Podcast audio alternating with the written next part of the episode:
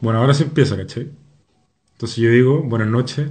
Estamos acá en otro capítulo de Inmigrantes en Chile. Así se llama el programa, ¿no? Sí. Ya, Inmigrantes en Chile de nuestro canal de YouTube, Sector Alfa. Y hoy en día, o sea, perdón, hoy solo tengo un invitado que se llama Luis Carlos. ¿Luis Carlos cuánto? Luis Carlos Dicurú. Luis Carlos de Curú. Nun- Nunca he escuchado el apellido. No me preguntes tampoco dónde viene porque no. No tenemos idea y nunca lo descubriremos. Pero, bueno, Luis Carlos, tú ya escuchaste el primer podcast con Edgar. eh, Claro. Luis Carlos amigo de Edgar. Y ya sabes la dinámica de esto. Es una conversación para conocer de su vida, de su pasado, de su presente y de su futuro. Y de su país. Entonces, partamos, ¿te parece? Ya, perfecto. Luis Carlos, dime, ¿hace cuánto llegaste a Chile? Eh, en Chile tengo un año y medio. Aproximadamente. Un año y medio. ¿Y en Venezuela tenías cuántos años cuando te fuiste? En Venezuela eh, yo me fui a los 26. Y es una situación, para los que escucharon el, el podcast de, de Edgar, El episodio anterior. el episodio anterior, es, es una historia diferente, ya que son dos épocas diferentes. Edgar es mayor que yo. Y, Y más gordo. Y sobre todo es el doble de gordo que... Mentira, hermano. Eh, son dos épocas diferentes. Edgar, gracias a Dios, él terminó sus estudios. Yo no pude terminar mis estudios. ¿Qué estudiaba ella? Eh, yo, ¿Sí? ingeniería en mantenimiento mecánico. ¿Hasta qué año llegaste? O sea, ¿cuánto te faltó para...? Eh, poco. De hecho, allá es por semestre. Eh, fueron cuatro años, fueron como seis semestres, de los cuales son nueve. Y en realidad no fue por falta de presupuesto, sino que me, me desilusioné de la carrera. Yo quería estudiar era ingeniería mecánica y no mantenimiento mecánico y me la pintaron como que era mecánica y no, en realidad no es. Era algo distinto. Pero igual se aprende. Yo soy una persona que me gusta nutrirme mucho. Quizás no soy el mejor en académicamente, con libros y eso, pero sí me gusta aprender todo lo que veo. Este, intento aprenderlo. Si, si me gustan las leyes, voy, la consigo, la busco y la estudio. Oye, pero ¿estudiáis en tu ciudad? ¿En tu pueblo natal? Sí. ¿Cómo se llama? Porque que deberíamos empezar también por ahí. Claro. Como somos nuevos en esto. Yo soy del oriente del país, de Venezuela. Este, soy del estado Sucre. Nací en el estado Sucre, en la ciudad de Carúpano.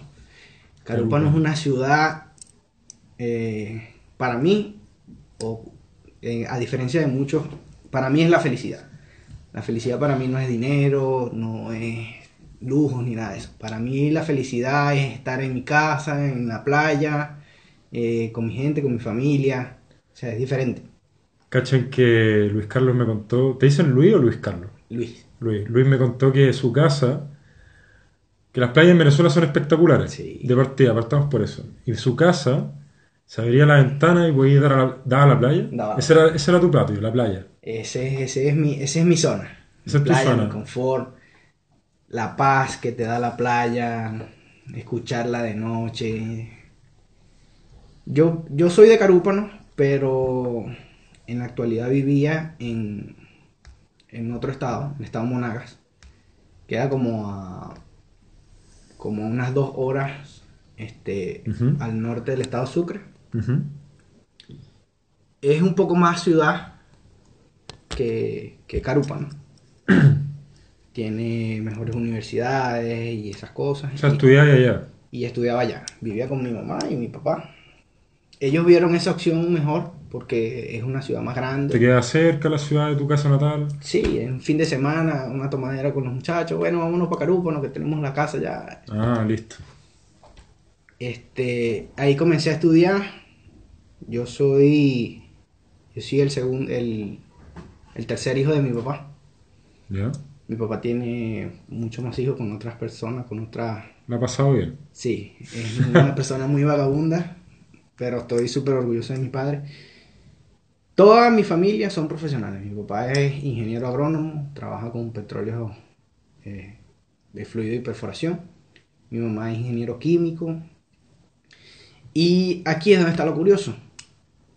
Eh, muchas de las personas, por lo menos Edgar, vivió varios tipos de gobierno, Porque más viejo, obvio. porque más viejo. Eh, las personas de mi edad, 27. Yo tenía, no, tenía 27. 27. Soy, tenía mi misma. las personas de mi edad y las que son más jóvenes, lamentablemente vivieron un solo gobierno, no se acuerdan del otro ni nada.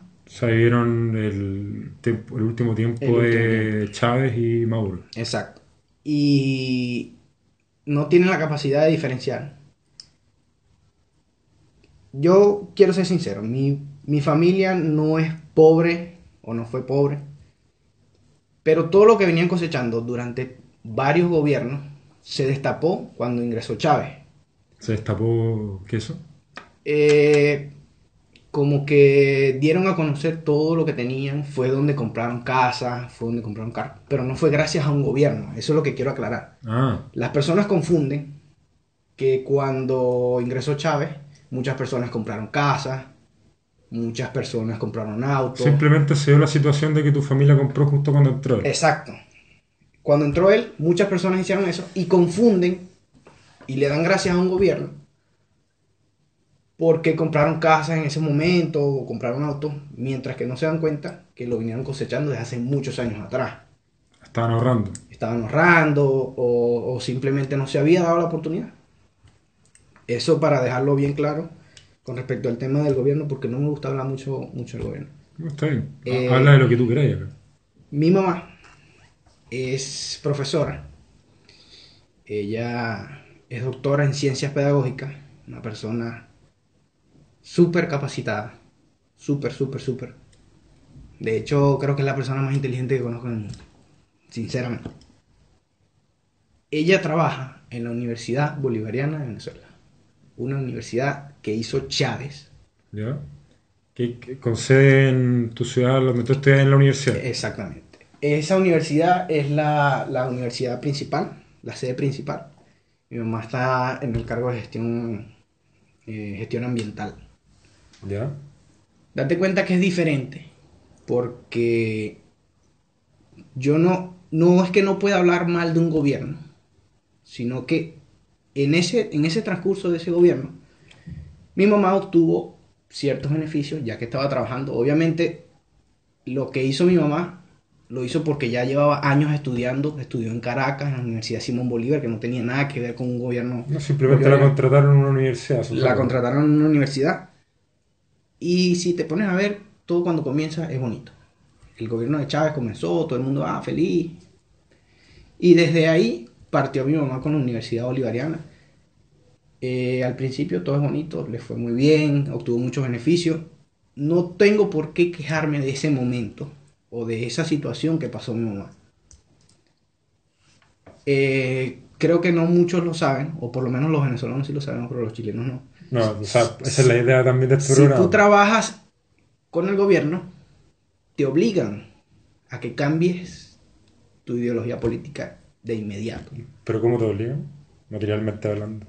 Eh, tú puedes ser, tú puedes estar en contra del gobierno, porque tú, tú, tú eres tú y tú mandas en ti. Pero cuando a ti te convoquen a una marcha o cuando tengas que hablar sobre el gobierno, siempre vas a tener que hablar bien, siempre vas a tener que ir a las marchas, siempre te vas a tener que poner una camisa roja. ¿Cómo fiscalizan eso? Eh, en Venezuela se fue una ley que se llamaba la ley Mordaza, que fue una ley donde, donde prohibieron que la libertad de expresión. ¿Ya? Desde ahí fueron reprimiendo, fueron reprimiendo, fueron reprimiendo. Y llegaba un punto donde si tú trabajabas en una entidad pública y hablabas mal del gobierno, te votaban. Y ya la situación iba cada vez O sea, su publicación en Twitter, Facebook, eh, lo que sea, Instagram, contra el gobierno o contra una política del gobierno, contra cierta persona del gobierno de alto cargo, te costaba tu carrera profesional. Te- Y ahorita O te cuesta actualmente. eso, eso se fue magnificando a nivel de que sacaron una ley, no me acuerdo cómo se llama, este eh, era algo como terrorismo contra el gobierno, algo así, que te podían hasta meter preso, por tú tener una perspectiva diferente a la que tienen ellos. Mi mamá actualmente sigue trabajando ahí. Eh, Está como presa en la situación. Sí, porque primero que es difícil en, en- a su edad, ya que eso es una universidad pública, ahí la jubilan, tiene que pasar cierto tiempo de años para que, para que pueda jubilar. Ya mi, ya mi mamá es una persona mayor y ella quiere jubilarse. Entonces, si se va a una entidad privada o si comienza en otra pública, son más años y ya, bueno, la- primero que la situación y la edad no están para eso. Mi mamá, como te estaba diciendo, súper preparada y ella ya fue a Cuba, fue, este, tuvo, tuvo la oportunidad de ir a Cuba y allí fue donde sacó su doctorado. Muchas personas, este, menosprecian el país cubano. Este, porque lo, simplemente porque lo miran con otros ojos, depende, dependiendo de la ideología política que tenga cada uno. Claro. Eh, mi mamá en realidad nunca estuvo con el gobierno, pero tuvo que hacer cosas por el gobierno, como todos los que trabajan. Y ella sí lo dice gracias al gobierno, que en esa oportunidad se le presentó eso. Ella pudo terminar su, su doctorado. Lo terminó viajando en el exterior. Y fue gracias a... Quizás no, no gracias al gobierno, porque fue en parte mucho de su esfuerzo. Pasó horas tras desvelándose. Pero pasó en ese momento, como te estaba explicando. No, pero claro, o sea, al fin y al cabo una cosa no quita la otra. Exacto. Que el gobierno en esa oportunidad haya empezado con políticas que a los ojos de cualquier persona parecen buenas, pero en el fondo no son buenas a largo plazo, Claro. no quita que a tu mamá le benefició y lo usó. Es un beneficio, cualquier persona normal se va a beneficiar. Exactamente. Pero eso no quita que el, el general del gobierno, o sea, en general las políticas del gobierno no eran buenas. Por ejemplo, obvio, siempre va a ser, para, a los ojos de una persona que recibe una vivienda gratis, una vivienda gratis, eh, tengo que modular porque los venezolanos modulan mejor que nosotros. Eh, obviamente una persona que recibe una vivienda gratis se va lo va a agradecer y, la- y cualquier persona va a llegar y se- le va a decir, ah, pero tú tenías una vivienda gratis, gratis gracias al gobierno. Sí, pero no por eso tengo que estar de acuerdo con lo que digan. Exactamente. Y por otro lado, no porque a uno, porque el persona le regalen una vivienda gratis, significa que en el fondo va a ser una buena política pública, necesariamente. Sí. Porque, claro, te regala una vivienda gratis a ti, pero mira toda la plata o las, pro- las empresas que tuve que expropiar para conseguir ese dinero para construirlo. ¿Quién sabe? Estoy dando ejemplo al, al voleo. Una cosa no quita la otra. Sí, y, y sí, y, y así, efectivamente, así es que pasa. Este gobierno, eh, en su, su minoría, tuvo cosas buenas. O sea, dieron cosas buenas y como tú le decías, eso suena bonito. Educación gratis, salud gratis, viviendas gratis, todo gratis. Es que la justicia social suena muy bonita. Exactamente. Dependiendo de cómo se emplee, quizás sirva o quizás no. En la gran mayoría de los casos, los gobiernos socialistas no funcionan porque la ideología es muy bonita, pero eso no funciona. Y como la aplican menos. Este. Eh, se me fue lo que te iba a decir. Y era referente a eso. Mira, co- comparemos, está pasando algo muy parecido, pasa, pasa, no está pasando. Algo muy parecido en Argentina. En Argentina tienen un millón de beneficios sociales impresionantes. Y eso provoca, claro, beneficios muy bonitos, todo genial, puedo estudiar en la universidad gratis, el tiempo que se me pare la raja, literalmente. Si me cambio de carrera, me cambio de carrera, da lo mismo, voy a entrar igual a la universidad, no tengo que dar una prueba de aptitud para entrar Claro. en una PSU. Pero todas esas medidas sociales, entre otras cosas, y la gran cantidad de funcionarios públicos hacen que Argentina tenga una deuda externa muy grande. Muy grande. Su deuda genera intereses. ¿El país produce lo suficiente para pagar la deuda? No. No. Por lo tanto, el país a la quiebra. Es como una casa. Exactamente. Muy simplificado, obviamente. Muy simplificado a un nivel extremo. Totalmente. Bacán que si el país es ultramillonario y te sobra la plata, ya, excelente. Demos, Tú, eh, claro. demos viviendas sociales para ciertas personas, excelente. Pero no es la realidad de Latinoamérica. Exacto. No te sobra la plata. Eh, si no la sabes administrar, menos. es como una maldición de que tenemos acá en Latinoamérica. Eso de que maten al rico para darle al pobre. El, el rico es malo porque de alguna manera nos explota y hay que luchar para qui- quitarle a ellos dinero para, comillas, recobrarlo. Sí. Que nunca lo recobraste.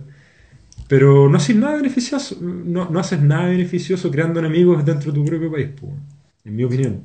Y el- el- este gobierno Se hizo Eh. muchos enemigos. se hizo demasiados enemigos. Y lo primero que el gobierno, este gobierno, igual que los otros gobiernos socialistas, se mezclan con la clase baja, que son la mayoría, por lo menos en Venezuela, de, de personas que no tienen los recursos. Pero que gritan mucho. ¿Cómo? Pero que gritan mucho. pero que gritan mucho. No tienen los recursos este, necesarios para estudiar o para la vivienda o simplemente para darse un lujo, porque el venezolano siempre le ha gustado darse lujo, siempre le ha gustado salir, siempre le ha gustado ir, comprar, beber. Es rico tomar, acá en Chile también nos gusta. pero- Eso creo que es mundial. Este. Te digo esto porque eh, hago referencia al, al podcast de Edgar. Porque Edgar vive en Caracas. Y él O sea, vivió. Vivía en Caracas. Él, él dice ahí que, que Caracas, a diferencia de, la otra, de los otros estados, cuando los otros estados ya estaban pasando crisis, Caracas no puede pasar crisis. Él, él hizo referencia a que los altos mandos están allí, este, está Miraflores, Y hay mucha población también.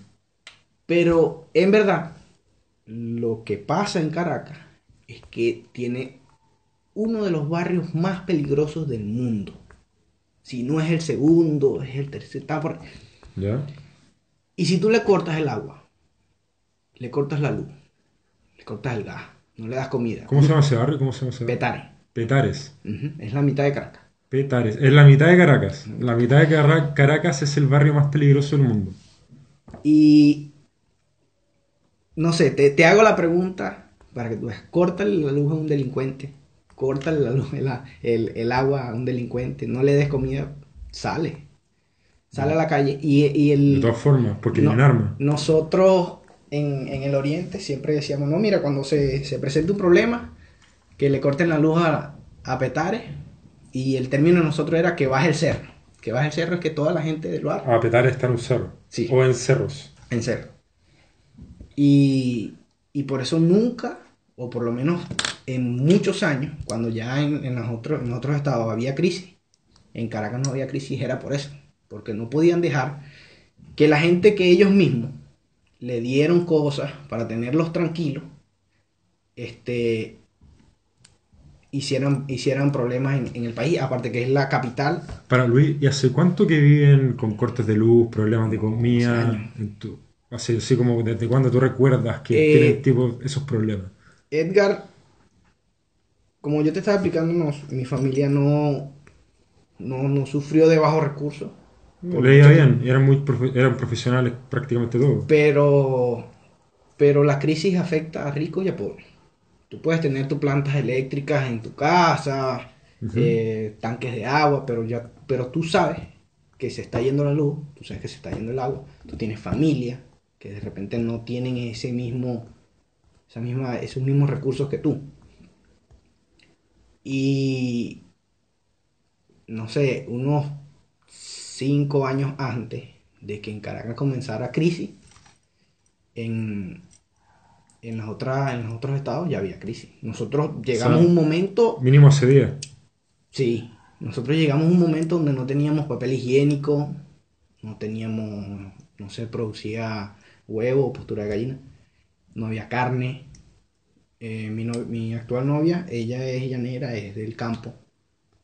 Y es una zona donde se produce. Y ya- ni siquiera ya había. No había carne, O sea, no había queso. Tú vives en una especie de paraíso caribeño dentro de un infierno socialista. Sí, exactamente. Mejor dicho, imposible. A ver, lo voy a repetir. Un paraíso caribeño dentro de un infierno socialista. Exactamente. O sea, es Cuba. Eh, Sí, sí. eh, eh, mucha gente hace, hace chistes de eso. Son un poco cruel, pero son, son muy realistas. Oye, puta, perdonen lo carato, eh, ¿cuándo tomaste la decisión de venir a Chile? ¿Y por qué Chile? ¿De dónde salió Chile? Está... Bueno, este, como te estaba diciendo, mi papá eh, trabaja con petróleo. Eh, nunca trabajó en empresas públicas, no le- mi papá sí siempre Privado. privado. Un buen hombre. Sí, eh, trabajó en Venezuela, pero trabajaba con transnacionales y no, no, no- no tenía nada que ver con el gobierno. Cuando yo dejé de estudiar, eh, creo que fue en mi cumpleaños, no recuerdo el, el año, dejé de estudiar y me fui a trabajar. Un amigo me dijo, no, mira, vamos a Guárico, que es la zona de donde es mi actual novia. Eh, vamos a trabajar con el gobierno, con Petróleo Venezuela, con PDVSA. Eh, vamos a montar unos comedores, vamos a suministrarle a, a los taladros, a las maquinarias allá. Este, en ese momento el sueldo mínimo eran como 3.000, algo así, ¿3.000 qué? 3.000 bolívares. Y él me ofreció 10.000. Y yo, sin, y yo sin pensarlo, primero que estaba súper más pequeño que ahorita, ¿El quién te ofreció eso? eh, un amigo. Ah, ya. Y me fui a trabajar con él. Por allá pasé dos años. Y pasé dos años y casi un año que no veía a mi familia porque estaba trabajando. Vivía allá prácticamente. Eh, me gustó ese mundo. Y yo después de, después de eso eh, trabajé en otra zona. Como a los dos años. eh, estudié control de sólidos que eso se especializa en el área de perforación de fluido y perforación de, de pozos petroleros. Ya. Como mi papá estaba, trabajaba ahí, eh, y siempre desde pequeño hemos hablado de eso, de fluido y perforación, del petróleo, de la... O sea, medio que lo llevé en la sangre. Sí, entonces quise estudiar eso. Saqué un técnico en, control de sólidos, porque quería trabajar con él, con, con él básicamente con él. Eh, lo saqué y nunca, nunca, nunca se dio la oportunidad de trabajar juntos. Eh, luego me aburrí de eso. Saqué un técnico en, en refrigeración y aire acondicionado de uso doméstico, que es climatización, aquí le dicen climatización. Comencé a trabajar con eso, ya era un negocio este, propio. Yo trabajaba yo solo, me ponía mi propio horario. Más que todo era un negocio familiar, pues como en Venezuela el que no tiene aire como que no, no vive. Todos, ten- todos tienen que tener aire acondicionado. Ah, claro, por el calor. El calor, exacto. Entonces ya era un negocio familiar. Mira, Luis, ah, esto sí. Mis tías, mi abuela. Llegó un momento, este, en, en términos de comida, no teníamos problemas. O sea, si era... Nosotros tenemos una, una frase, el venezolano resuelve. Nosotros siempre resolvíamos, mira, tengo tantas harinas, te la cambio por arroz y así se comía, se variaba. En términos de comida, no está, yo cuando, cuando decidí venir no estaba tan mal. Yo salía todos los días a tomar, eh, agarraba el auto, me iba a Carúpano, a la playa, después iba a mi casa. ¿Pero qué era lo que te hizo venir? ¿Qué fue lo que gatilló todo? Eh, en una de esas estaba tomando con un amigo. Veníamos de, de la calle y donde yo vivo es una urbanización, un conjunto residencial donde hay varias, varias casas, Ya, un condominio. un condominio. Y yo fui, guardé el auto y me fui a la casa de mi, de mi amigo. Este, me quedaba, no sé, como a cinco cuadras. Y estábamos tomando ahí y mi mamá me llamó, este, hijo, tengo la tensión muy alta. Yo estaba súper Borracho. borracho, no podía ni manejar. Tengo la tensión muy alta y mi mamá es hipertensa y, Ah, sufre, chulo. y sufre de migraña. Entonces, cuando mi mamá llama es porque es delicado. Me dijo que no sentía las manos y todo eso.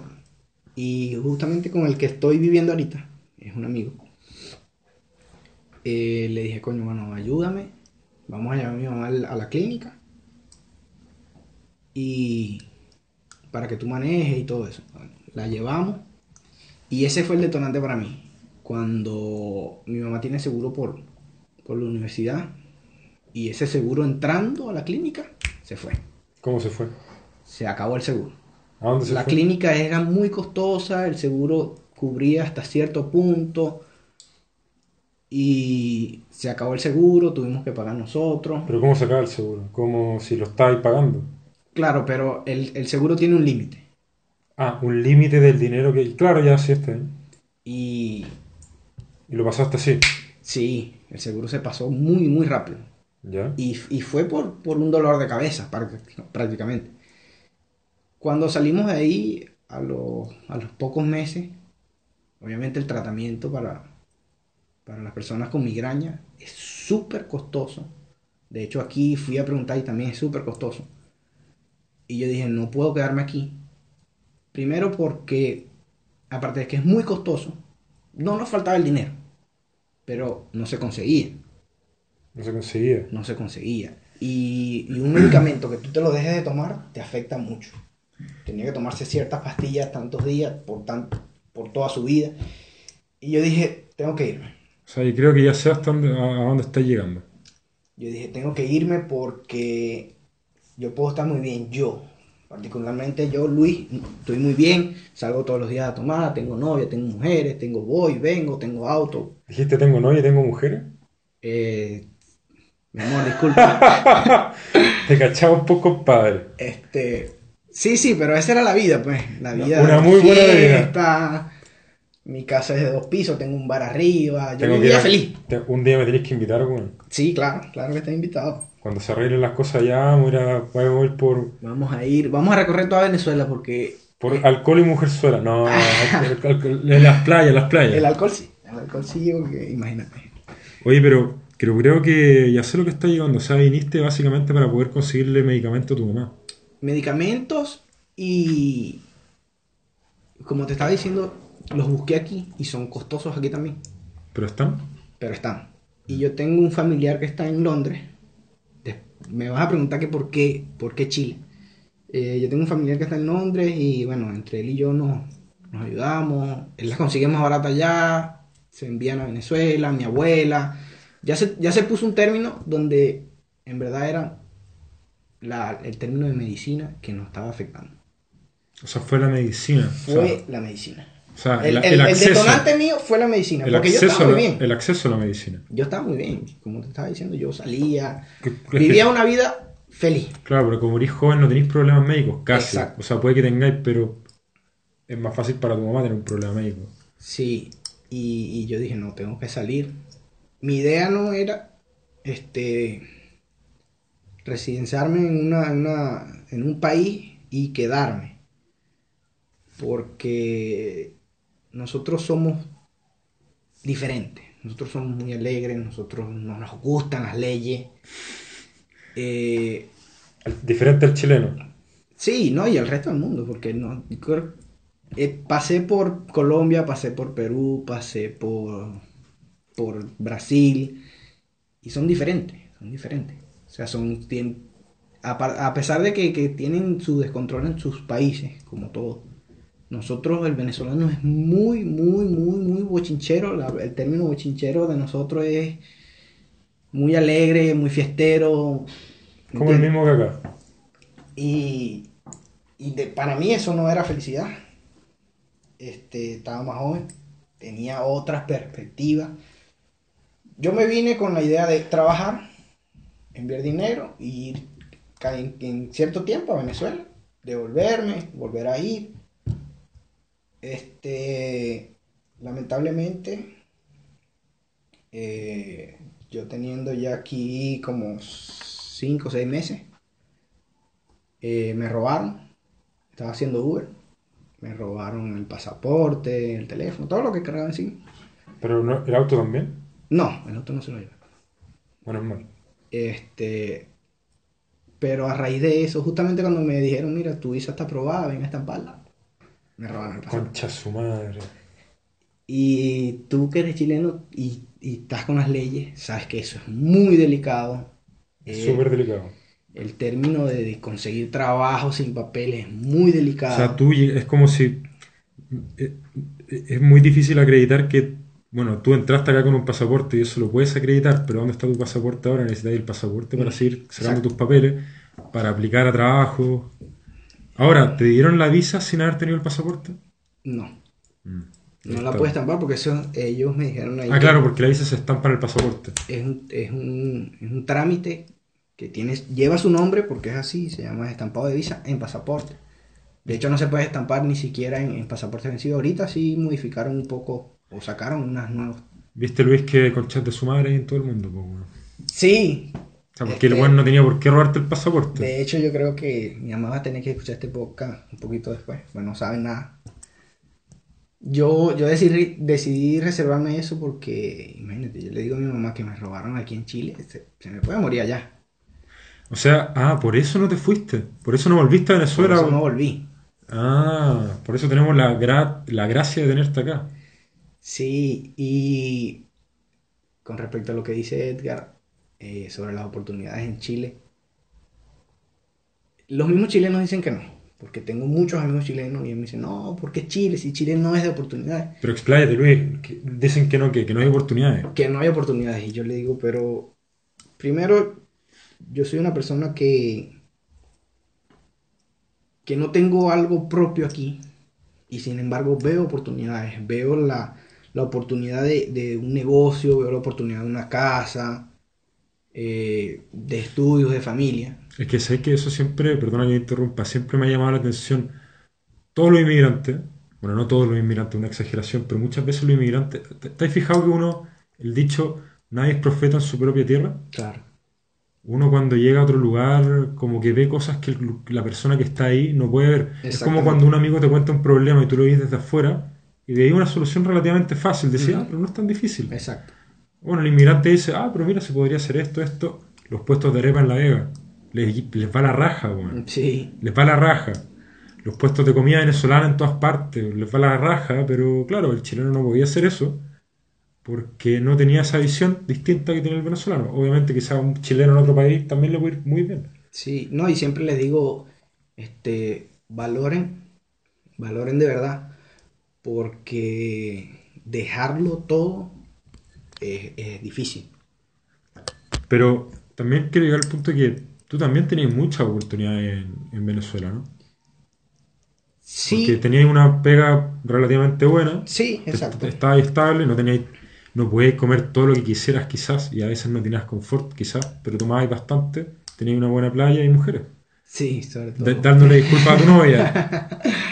Este, Entonces, ¿qué comparativamente hablando, por qué, fuera de los remedios sí, para tu mamá, comparativamente hablando, por qué está mejor Chile para ti? O sea, tú, ¿por qué para ti es mejor Chile para lo que a ti te sirve que Venezuela, fuera los remedios? este, yo soy y siempre he tenido ese- esa visión. Soy una persona que me gusta conocer. A mí en Venezuela, si me daban un día libre, me iba. Y siempre quise y quiero conocer el mundo. Yo dije, esté mal Venezuela o esté bien, yo me voy a ir. Primero por, por, por lo que te estaba comentando, la medicina y todo eso, mi mamá. Y segundo porque quería salir de Venezuela. O sea, ya, así estuviese bien Venezuela, yo quería salir de Venezuela. Quería experimentar algo nuevo. Ver otras culturas, conocer personas. y salió la oportunidad de Chile. Tengo un amigo en Perú, tengo un amigo aquí en Chile, que ya tienen años fuera del país. Y los dos me presentaron, me pusieron la propuesta, mira, esto es así, esto es acá, aquí vas a vivir así. Y me convenció la de Chile. Mi mejor amigo eh, tiene también una amiga aquí. Él, me, nos sentamos, pusimos las bandejas sobre la mesa y decidimos Chile. Yo me vine con él. Y él se fue en enero. Se devolvió otra vez a Venezuela. Eh, me dice que Venezuela está caótica. caótica. ¿Pero por qué se fue? Si se puede saber. Porque él me dice, coño hermano, yo aquí tengo comida, tengo techo En Chile. en Chile. Eh, si me enfermo tengo medicina, le mando dinero a mi, a mi familia, los ayudo, estoy bien, pero no me siento feliz. O sea, él también es otro tipo, o sea, de repente es porque llegó a Santiago, Quizá extraña mucho a la familia también. Claro, obviamente, el que no extraña a su familia es una persona Ahora, demasiado fría. También tenéis que pensar, Luis, que quizás tu amigo es de esa playa paradisíaca que me contaste. Exacto. Mira, Yo también lo entendería, weón. de estar en una playa genial, con minas en bikini y toda la weá. Y llegar a esta ciudad que es para trabajar. Es una ciudad que tiene muchas cosas bellas, pero no tiene una playa paradisíaca con mujeres en bikini y cervezas todo el día en la tarde. weón. Sí, ¿no? Y él, de hecho, lo primero que hizo, él tiene, él tiene su casa, tiene su camioneta allá. Lo primero que hizo fue no llegar y salir, fue a la playa, fue a Puerto La Cruz, se fue a Margarita, sin poco, porque se llevó bastante. Pero allá la plata no te rinde. Él comenzó a trabajar, él, él tenía una empresa privada, comenzó a trabajar otra vez y todo eso. Y básicamente está sobreviviendo, Acá él vivía bien. vivía bien. Mm. Básicamente está sobreviviendo, pero él me dice, no, estoy feliz. Él tiene una sobrina que está pequeña, este, tiene a su hermana, tiene a su mamá, se siente en su casa. Mira, si No hay feliz, ruidos molestos, por favor, quiten los ruidos molestos. ¿Qué querés que hagamos? Si tú vivías al lado de una carretera. Imposible los ruidos molestos. Y eso que el chileno ya es callado. Sí, Imagínate vivir en Buenos Aires, que todos gritan. No, no pero me, me refiero a, a- a los departamentos. Yo en mi casa subía el volumen del, del parlante, para que los que escuchen no, no vayan a pensar mal de la corneta. Ah, este subía el volumen y dejaba eso ahí todo el día y todos los vecinos escuchaban Oh. mi música, salían todos los vecinos. eso los chilenos, Luis, nos enferma. Nos Sí. enferma. Por eso, por eso, por eso, por eso lo digo. Ah, te referías ya a eso. A los ruidos Ah, no es que a ti te molesten los ruidos molestos. No, Es que tú nada. creas ruidos molestos. Sí, exacto. Maldito, mal- maldito inmigrante. Creando ruidos molestos. Nosotros, nosotros somos así, si te has dado cuenta, y vas al centro, por lo menos donde yo vivo, yo vivo en San Martín, eh, lo que es San Pablo, Amunátegui y todo, bueno, tú que trabajas por ahí también, eso es totalmente colonizado por inmigrantes. Se llama Centrosuela ahora. Centrozuela. Como Antofagasta pasó a ser Antofalombia, ahora es. Centrosuelo. Centrosuela. Impresionante. Tengo una amiga que se vino de Antofagasta. Ya tenía como tres años aquí. Y está- estaba viviendo en Antofagasta. Estaba viviendo en Antofagasta y se vino porque me dice que. Yo no sé si, si, si todavía es, para ustedes es común el término sicariata. O sea, lo ahora lo conocemos. Gracias. Ella, ella me decía. Gracias Colombia, yo, supongo. yo tengo tres años aquí y nunca había visto eso, me dijo ella.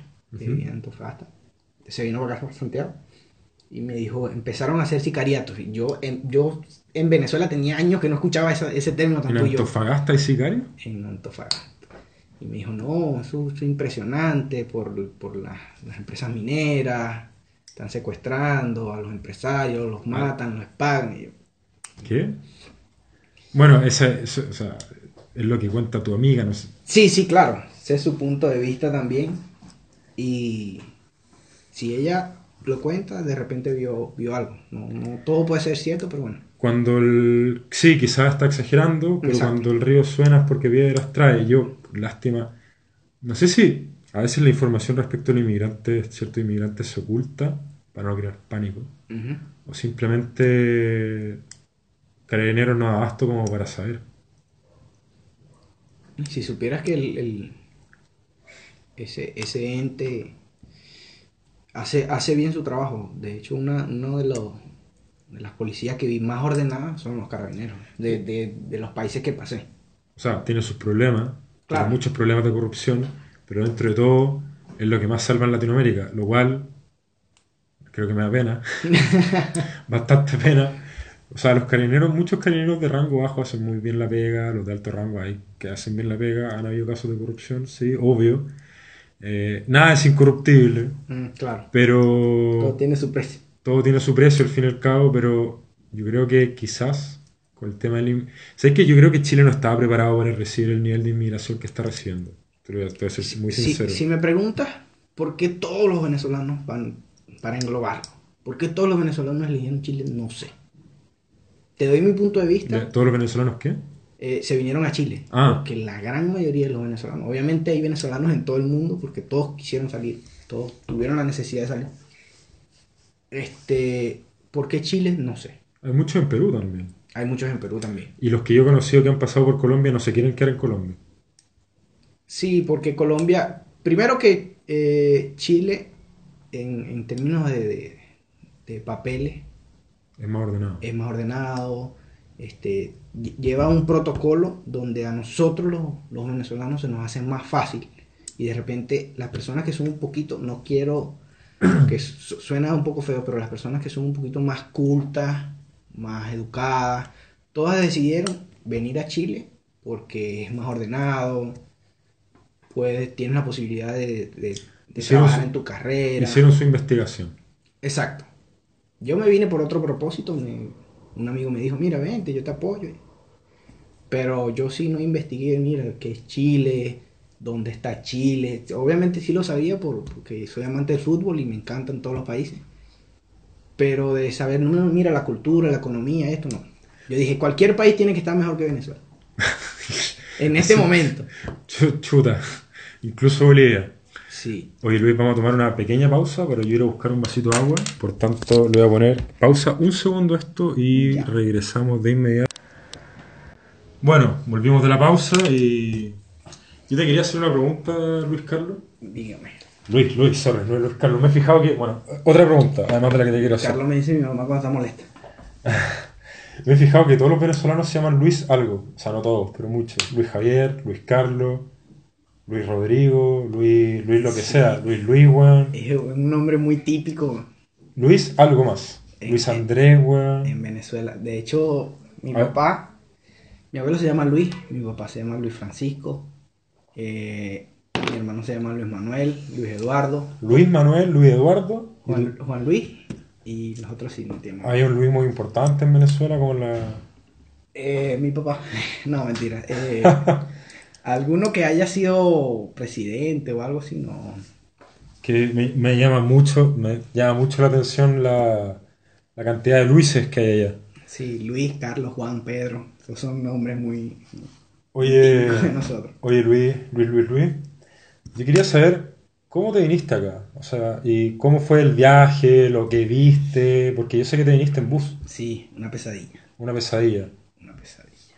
¿Cuánto te duró? Ocho días. Ocho días el viaje, ocho días con el culo. Pasaste Colombia, Ecuador, Colombia, Perú Ecuador, Perú y el desierto de Chile. y el desierto de Atacama. Este. Cuando uno viene saliendo de Venezuela, no sé si es por la, por la emoción y por el miedo. A- a- haciendo referencia a eso, eh, mi prima Arianna fue la que me despidió porque yo fui. vi- yo soy del estado Sucre, viví en el estado Monagas y cuando me fui de Venezuela, me fui de Monagas a Anzuategui, que de ahí era donde salía el bus hacia Colombia, O sea, tú cruzaste toda Venezuela. toda Venezuela. Chucha. Y la única que me despidió, que estaba ahí viviendo en el estado de Anzoátegui, era mi prima, y eso fue fatal. Lloré todo el camino, fueron dos días en Venezuela. Cruzar Venezuela fueron dos días, Enorme, ¿ya? y fue fatal. Ya estando en Colombia, uno como que se siente más emocionado, o sea, voy a salir. Voy a ver narcos, de verdad. eh, el sicariato, ¿no? La FARC. No, ya, es broma para los colombianos, es broma. Eh, y estaba emocionado, estaba emocionado. Yo dije, bueno, aquí, aquí es donde voy a emprender. Tenía muchas, muchas esperanzas. Y el, el- el tramo de Colombia, Colombia es muy bonito. Muy bonito. Las mujeres son preciosas. Las mujeres son preciosas. Sí, compartimos esa. Claro, pero no te, no te creas lo digo por eso. Sí, de hecho, Venezuela y Colombia fueron un país. Si no lo sabía, fueron un país hace años. Un solo país. Se llama la, Sí, la Gran Colombia. Debe ser por eso que somos tan parecidos. Bolívar la separó. Bueno, no Bolívar, pero ocurrió durante esa época. Bueno, ¿no? En fin, eh, recorrer Colombia. fue- ¿Cuánto, ¿Cuánto te demoraste en cruzar Colombia? Ese país también es enorme. Colombia fueron eh, como tres días. Bastante. Como ¿ya? tres días. Pero el bus de Colombia fue un bus. No sé si fue que pagamos el más caro, pero sí, sí fue un bus espectacular. Hicieron varias paradas en, en sitios, en miradores, en sitios turísticos. Y fue, fue muy bonito. El tramo de Colombia fue muy bonito. Ah, o sea que como que además de transportarlos, les, los les mostraban... Mostrar, claro, en la- la- tenían que hacer paradas obligatorias porque en el baño este solo era para orinar, había que pararnos a comer. O sea, que paraban en buenos lugares. Sí, en el de Colombia. ya cuando, cuando cruzamos frontera, yo me fui hasta Guayaquil y ya ahí empezamos a bajar la calidad. Obviamente porque vimos que pagamos mucho en términos de dólares, cada uno se traía sus dólares, mira, tenemos tantos dólares para, para llegar a, a Chile y después vamos a ver cómo solucionamos una casa. Y como pagamos mucho en Colombia, entonces decidimos ir bajando de rango para no, no, no gastar tanto. Hay que ahorrar, ¿ya? Eh, ya de ahí en adelante empezó la pesadilla, porque mientras menos pagas, lamentablemente es peor. Y el, el bus no, no pasaba de cierto límite, de 40 kilómetros, eso fue interminable. O sea, era lento, Era fome. lento, no tenía climatización, no o tenía sea, nada. lento, fome, caluroso, aburrido. se, se paraba y montaba gente, iba lleno, montaban gallinas, perros, era un desastre, era un desastre completamente. Eh, llegamos a Guayaquil, de Guayaquil cruzamos a, a Perú y en- de cierta forma yo dije, me puse a contar los billetes y dije, llego a Perú, tengo más plata, o sea, tengo más plata que invertir aquí en Perú, porque el pasaje de, de Perú a Chile es más costoso. Y yo dije, quizás me quede en Perú, tengo un amigo aquí. Y el dólar está mejor valorizado. O sea, te compráis más soles en Perú de lo que compráis pesos en. Chile con dólares. Pero cuando llegué a, a Lima, que vi ese desastre, disculpen los peruanos, tengo amigos peruanos, eh, pero es un desastre. El ¿Lima? tráfico es un desastre. La gente es un desastre. Los vendedores ambulantes es un desastre. Chuta. Las leyes son un desastre completamente. ¿Y cómo viste, cómo viste las Pasé. leyes de Lima? Pasé dos días, allá no se respetan los semáforos, no se respeta el paso peatonal, este, los buses, nada, nada. Las leyes están, como en todo país, pero eso no se respeta nada. Y el dueño es el, el que va por la calle, es dueño de su vida. Listo. No, mira, este, estás en un bus y hay que darle el puesto a una ancianita, no, que se pare ella, yo me senté primero, eso es un desastre, lamentablemente, y lo, lo, lo, lo quiero poner bien en claro, discúlpenme los, los amigos peruanos, pero tienen muy buena economía, pero no, no aplican las leyes, hay mucho descontrol. O sea, para ti la economía, lo bueno, lo bueno económicamente que tienen ellos, no lo fue todo. Yo dije, no puedo quedarme en un país que tiene una gran economía y quedarme en, en esta locura, que es la que quiero sacar de, de- de mi vida, que no, no de mi vida, quiero sacar la locura de Venezuela y no puedo entrar en una locura en Perú porque está mejor económicamente. O sea, tú que también queréis orden en tu vida. Eh, en realidad quería, eh, estuve buscando la paz que no tenía en Venezuela con respecto a la delincuencia. La paz está en Bolivia. Exacto, la capital. Una, una- un muy fome. Este, con respecto a la delincuencia, a las drogas y todo eso, yo fui buscando este, una, una tranquilidad interior. Yo dije, yo tengo que llegar a un país donde yo, yo descanse mentalmente, donde pueda surgir y todo eso. Y, Y yo dije, Perú no es. Y cruzaste la frontera, ¿vale? Y crucé la frontera Y viste un Y- desierto, weón. y en, en Arica eh, un pasaje en bus lo cobraron en 110 dólares de Arica a Santiago, que, es- que en ese momento eran como, como 70 mil pesos Creo que te hubiese salido más barato irte en avión. en avión.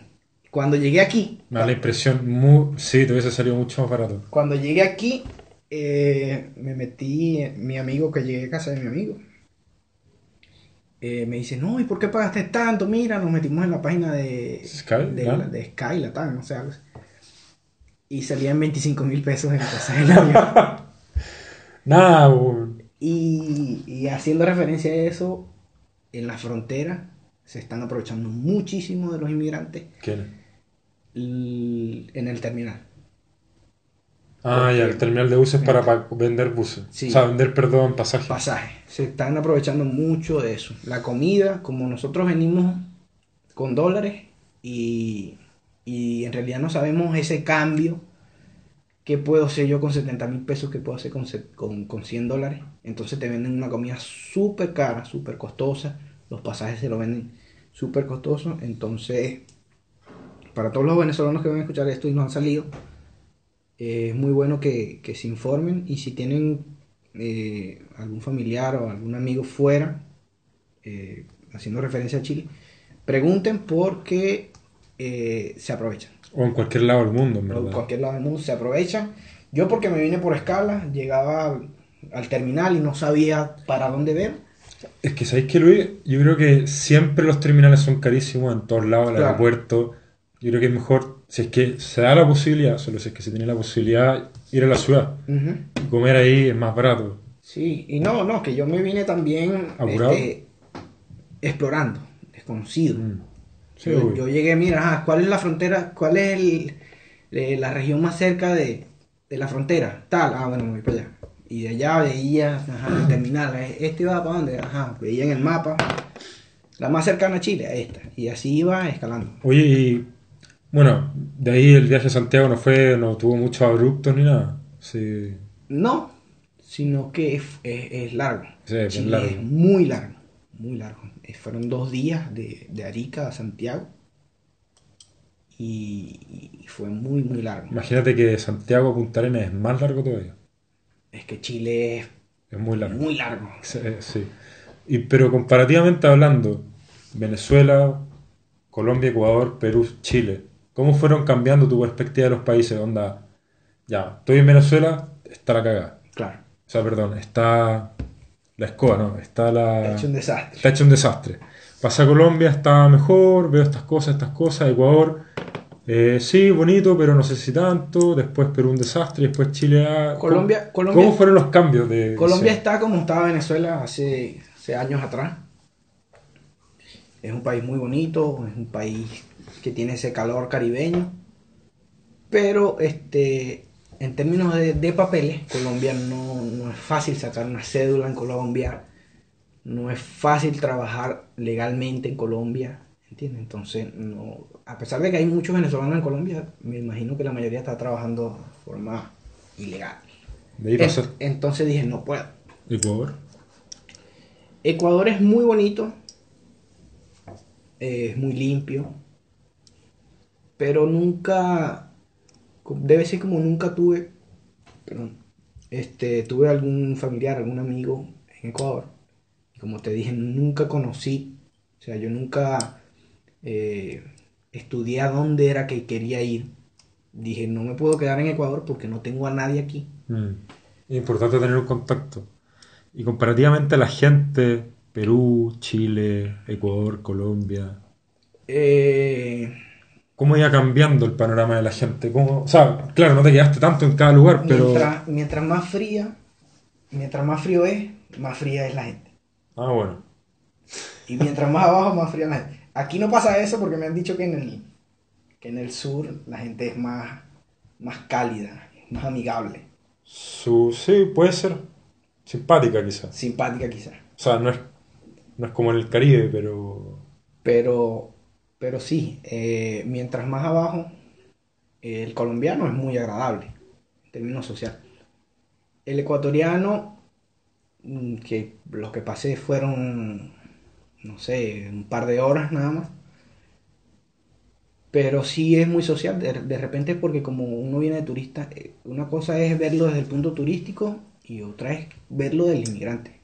Cualquier país turístico es súper bello, súper bonito, todo lo mejor, pero vive ahí y no es lo mismo. En Perú, disculpen mis amigos peruanos otra vez, este, me pareció la gente muy mal educada, mm, muy mal educada, eh, no sé, mal hablada. De verdad que me decepcioné completamente de, de la vida que podría yo haber llevado allá en Perú. Y dije, no. Aquí en Chile la gente es mucho más educada ¿Ya? y, y más ordenada, su- sus leyes son se aplica mejor. ¿Y las ciudades, cómo era la diferencia? O sea, ¿tú, Santiago, se parece a alguna de las otras ciudades por las que pasaste? No, ¿No? todas las ciudades por donde pasas son diferentes. Por lo menos eh, en Colombia no pasamos por, por Bogotá, que era la capital, eh, pasamos por Medellín. Medellín es... eh, hago referencia con respecto a fotos, porque no, no he tenido el placer de conocer Concepción, pero es como Concepción. No es como una capital, una metrópoli gigante. Una ciudad más pequeña. Es una ciudad más pequeña. Eh, Quito, a pesar de que es- tiene su buena economía, es como. Su cultura es como más. más indígena, es más cultural.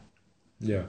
No es, no es metrópolis, no tiene edificios gigantescos. Otro estilo totalmente diferente. Es más, Exacto. más arraigada en el pasado, o sea, sus tradiciones, algo así. Ellos se, se, se enfrascan en sus, sus tradiciones, sus casas y todo. Bueno, de Lima ya no hablaste. Eh, Lima es muy bonito. Muy bonito en, en términos de construcción. Ellos son especialistas en construcciones. Pero no quiero hacer más referencia en Perú. Y eh, Santiago me parece una ciudad bonita. Pero como te digo, yo soy, yo no, yo lo aprecio desde el punto de vista Laboral. económico, laboral y todo. Pero como te dije, para mí la felicidad no es, no es riqueza, no es un lujo, no es la mejor ciudad. Le falta la playa. Le falta ser. Venezuela, Ah. lastimosamente. Porque Bueno, sí, en verdad, Luis, seamos honestos, si ningún venezolano está acá porque realmente le fascina Chile y se vino a vivir acá porque era, lo- era su sueño toda la vida. bueno. Claro, claro, claro. Si vienen porque por necesidad. O sea, a mí me encantaría que todos los venezolanos que estuvieran acá vinieran porque dijeran, oh, qué genial Chile, vamos para allá. Porque me encantaría vivir en un país tan genial. Pero en verdad es porque, oh, ¿cuál es el país que menos está la cagada en Latinoamérica? Chile. Eh, Sí. vamos para allá, bueno. Claro, vamos a ver si lo dañamos o lo, lo acomodamos. Este, pero no, no es porque no es porque Chile sea malo. No. No, es por eso, ni porque la gente sea mala, ni nada de eso. Sino que este Venezuela es diferente. Y, y- y- y vas a tener el placer de conocerla cuando, cuando esto se acomode un poquito, porque bueno, ya vas a ir a Caracas, donde está Edgar, vas a ir a- a- al oriente, donde a mí me interesan las playas, donde vivo yo, en el oriente, en la playa Margarita, todo lo vamos a conocer. Y vas a conocer donde Luis Javier, que es al occidente, que es el estado Falcón, que es súper bello también. Así que tienes para recorrer toda Venezuela. ¿Dónde están las mujeres, Luis Carlos? En Chile. En todo, en todo. todo- En todo el mundo hay mujeres bonitas, unas más arregladas que otras. Eso es cuestión de gustos y detalles. Pero, ¿ha ido a la playa en Chile? No. No, hay a la playa en Chile. Te vas a decepcionar. O sea, anda a la playa acá en Chile. Me refiero, no te metas al mar en Chile. Sí, Te a morir de dicen, frío. dicen que la vida en el mar, eh, la vida en el mar es más sabrosa. Te vas a morir de frío, weón. Tengo una amiga en La Serena, me dijo, no, aquí esto es súper fino. Ah, no, me refiero acá por Viña, Reñaca. Te vas a morir de frío. Ah, ok. En La Serena es más cálido. Es más está, cálido, Está sí. cuatro horas más al norte, entonces. Y en Arica es espectacular. Pero me refiero como de aquí, de Santiago para el sur. O sea, no de Santiago, como de Viña para el sur, es fría. Es fría. Es fría. Aún así en el verano. Tiene sus momentos buenos en el verano, sí, obvio. En el verano yo me puedo meter y nadar. A mí me da lo mismo, pero todos los venezolanos que he conocido, o colombianos que he conocido, que se meten al mar en verano por Viña del Mar, Reñaca, la encuentran heladísima. Claro, es pleno océano Pacífico y no, no es fácil. Nosotros tenemos el mar Caribe, que eso es súper cálido. El agua Es de película. está hirviendo. Es de película. Sí. Pero, este, no he, no he ido porque aquí, como tú, como tú hacías referencia también, eh, aquí Santiago es para trabajar. Y te limita mucho, mucho cualquier salida, cualquier tiempo de calidad que tú quieras pasar. Se trabaja de lunes a, sábado. Y el domingo, por, por más que quieras salir, lo que quieres es descansar. Y eso te va modificando tu estilo de vida, tu, tu mentalidad también. Porque nosotros en Venezuela agarrábamos un miércoles y ya el miércoles para nosotros era fin de semana. Aún así sí tenías que trabajar el jueves y el viernes. Se trabajaba. Y entonces ahí empezaba. Y esto no, aquí no, aquí uno se va mentalizando, el trabajo. Y... La vida de Santiago es. No es que sea un infierno, no es un infierno en ningún caso. No, es dura, no, no es fácil. No es fácil, o sea, es una ciudad para trabajar. Es una ciudad donde tú te mentalizas, voy a trabajar, tengo que generar plata. Exacto. Ya vendrán las vacaciones donde la voy a poder gastar y disfrutar. Sí, y que nosotros, por lo menos aquí no, la mayoría, no tenemos un familiar que si dejaste de trabajar, este, te tiene un plato de comida o tienes un techo propio donde vivir aquí. Si no pagas el arriendo, ¿dónde duermen? En Mapocho. Si no, si no generas eh, ingresos, ¿qué comes? Aparte de que, eh, a Nada. pesar de que la, la comida es súper económica, pero, pero se supone que tú tienes que comprarte tus cosas. ¿Te parece económica la comida en Chile? Sí. Eso, eso creo que es un comentario que va a servir mucho para los chilenos que nos escuchen algún día. Ojo, Sí, sí, muy, muy económico. Eh, no más que Perú, porque en Perú con, con- con el mínimo compras más comida. Pero, pero aquí la comida es muy económica. Muy económica. Haciendo referencia al... Lo único caro de aquí es el, es el arriendo. es que Santiago es la segunda ciudad de Latinoamérica donde la arriendo, la, perdón, la vida es la más cara. Sí, La segunda. pero del resto Danos bien administrado. un segundo, Luis, Luis Carlos. Voy a ponerle pausa un segundo. Bueno, después de esa pequeña pausa continuamos, pero ya, ya ha pasado más de una hora, un poco más de una hora de podcast, entonces, por lástima, se nos acaba, los, se nos acaba el tiempo, no los temas, porque Sí, Luis tiene que trabajar, es nochero en mi edificio y estamos grabando en mi departamento. le quité la pega a Edgar. Le quitó la pega a Edgar, mandó un sicario, adiós Edgar. Para cerrar, Luis, ¿te gustaría dar algún mensaje? Cualquier persona, tu familia, que sea el que, Wow. si es que llegan a escuchar esto. No, lo, van a escuchar. O los chilenos o venezolanos, lo que queráis. Porque yo me, me comprometí, lo van a escuchar porque me comprometí este, desde que escuché el de Edgar. Como te dije, lloré. Hoy, hoy, no lloré porque tengo el macho metido adentro. Nos faltaron las cervezas también. También, este, me comprometí a que todo el mundo lo escuchara porque es bueno que conozcan cada perspectiva de todos los venezolanos. Y lo digo porque el que no nos conoce, a todos se refiere, a todos los inmigrantes en, en general, nos, nos dicen muertos de hambre. Y yo, para dejarlo más claro, eh, yo no me vine porque estaba pasando hambre. Así que no me llamen muerto de hambre.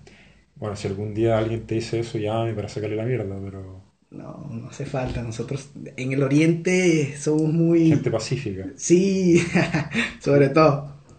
Eh, Este, y que, bueno, las esperanzas en Venezuela es lo último que se pierde.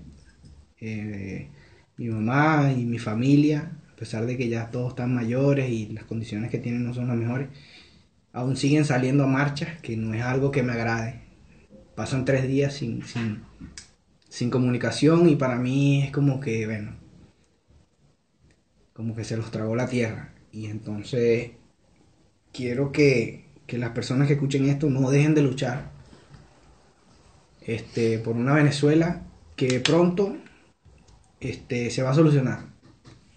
Y a todas las personas chilenas, peruanas, colombianas que escucharon esto, cuando se arregle Venezuela las invito para que conozcan de verdad por qué los venezolanos queremos tanto a Venezuela.